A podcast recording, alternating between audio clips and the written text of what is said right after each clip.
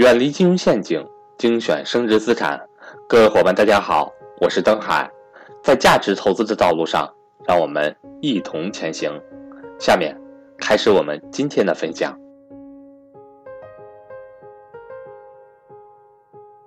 那今天呢，我们的视频呢，给大家讲解的内容是什么是基金。那过去呢，我们给大家讲过两个这个关于投资理财的两个视频哈，一个是什么是蓝筹股，一个是什么是成长股。那最近呢，很多学员都在问，哎，为什么我们这个买的股票的赚钱的这个这个这个幅度哈，包括多少不如基金呢？那今天我们就用二十分钟时间给大家讲一讲什么是基金。那基金，什么是基金呢？从广义上说，从基金呢，可以从广义和狭义两个层面来上来说。从广义上说，基金是指为了某种目的而设立的具有一定数量的基资金。简单理解呢，就是比如说，比如说啊，我们这个共同为了一个目的，比如说我们共同为了出行。我们整个这个班级的学生啊，举个例子，比如大学生阶段哈，我们每个人呢，每每个人呢，在整个这个季度、整个这个学期过程中呢，有各种各样的收入呢，汇总到一个资金池里，然后到到这个学期末的时候呢，我们组织全班的同学出去做一个旅游，这就可以理解成一个小的旅游基金啊，每个同学都出资了，然后享受它的收益。那为了某种目的而设立的，具有一定数量的资金。那比如说市呃市场上有很多，比如说信托基金，比如说呃咱们的公积金、住房公积金，比如说保险的基金，比如退休的基金，包括我们的公益慈善基金等等，其实这些都可以算作基金，只是它的用途不同。这就是基金的意思。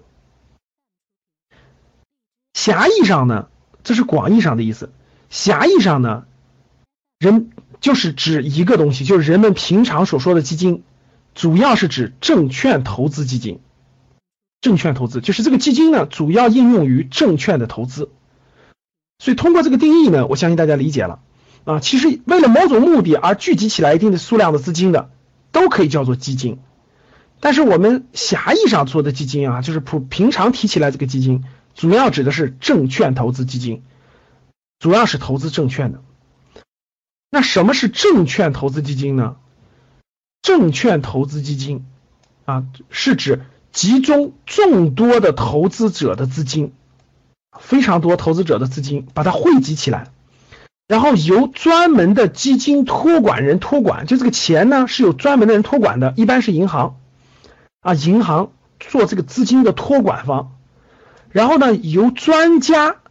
专家是指专业的这个投资人，专业的基金管理公司里，专业的基金的投资人管理和运用，通过投资股票和债券为主啊，股票和债券为主的方式，为众多的投资人谋利的一种投资工具。说通俗一点呢，就是啊，把非常非常多的投资人的钱集合起来，然后这个钱呢托管到一家银行。然后由一个专业的基金公司管理这个资金的运运运用，比如说投投资于什么啊，什么时候买，什么时候卖，就是证券投资基金。那证券投资基金最大的特点是什么呢？最大的特点是两个，第一个是集合投资，就不像我每个人，比如说我有一万，你有两万，你有五万，对吧？你各买各的。那我们集合起来呢？这个资金池可能是一个亿，可能是三个亿，可能是五个亿，可能更多。它是一种集合投资，这样的力量就大。第二个特点是什么呢？专家理财，就是因为我们普通大众啊，大家从事的行业都不一样，三百六十行，做什么的都有啊，做什么的都有。做什么工作的都有，做什么行业的都有，不是，确实不是所有人都能对这个证券、对股票、对债券有比较深刻的理解的。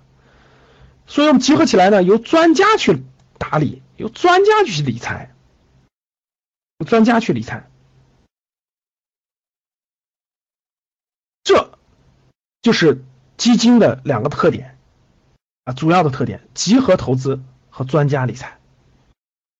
好，那基金的结构及分配方式是什么呢？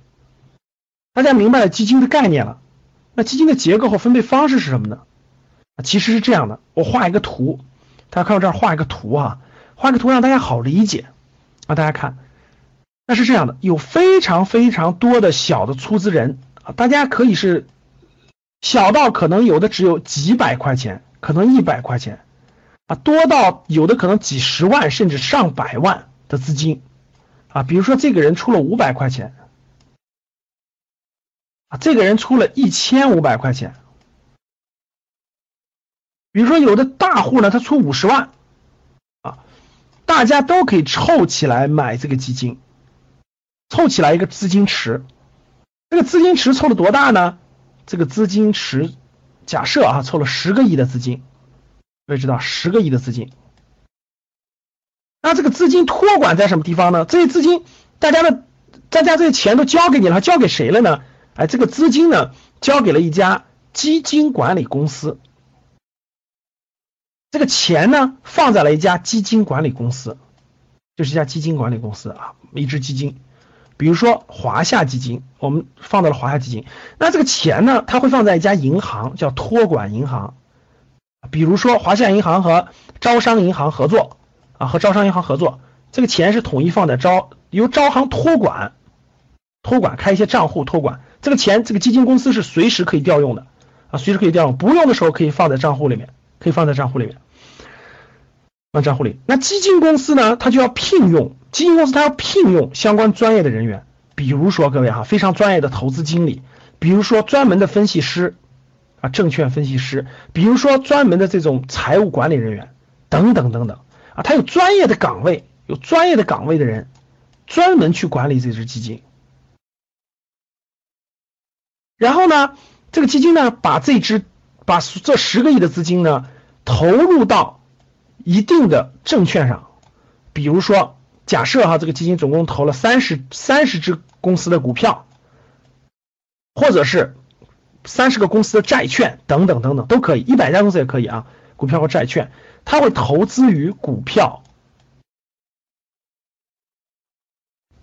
欢迎想跟赵正宝老师系统学习财商知识的伙伴和我联系。我的手机和微信为幺三八幺零三二六四四二，或者是债券，它的结构就这样一个结构啊，大家明白这样一个结构。啊，从小钱，从这么小的小钱，然后通过基金的发行聚集起来一个大钱，这个大钱呢归一个基金公司管理，这个基金公司呢。和某些银行合作，把资金托管起来，这样有安全的保证。然后基金公司呢，有非常非常多的岗位啊，非常多啊。一般大的基金公司大家知道有几乎上千人啊，小的也上百人。这些岗位的工作有专门做投资的，有专门做分析的，有专门做财务管理的，专门做调研的，等等等等。这是它的一个结构。大家看到钱是这么流过来的，管理的。然后获益之后呢，你也从你获益之后，你可以卖，你可以你可以卖掉。比如说十个亿里面，它获益之后呢，你开开放式基金它是随时可以买卖的，啊，封闭式基金它是在一定的时期内买了以后不能卖。那这个一待会儿我会讲解。那大家看，整个这个结构是个这么样一个流程的结构。那分配体制是什么呢？各位啊，分配体制是基金需要收取所有出资人百分之二的管理费，就整个这个基金啊，它要收取。出资人出资整个这个资金里的百分之二是他的管理费，呃，这个这个这个基金的管理费。这百分之二，假设你出资一万块钱，那你每年是以年论的啊，是以年论的，每年你要给这个基金百分之二的管理费。这百分之二的管理费做了什么了呢？做了很多很多事情啊，比如说要这个基金要生存啊，他要发工资啊，他要做调研呀，他要做等等等等很多的事情。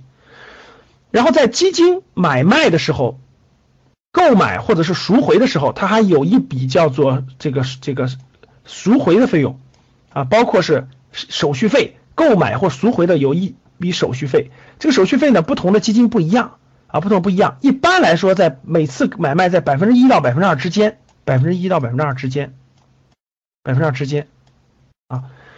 那这个基金的获利是什么呢？谢谢大家，欢迎大家订阅这个栏目，也欢迎大家在底下做评论，非常感谢大家，期待下次再见。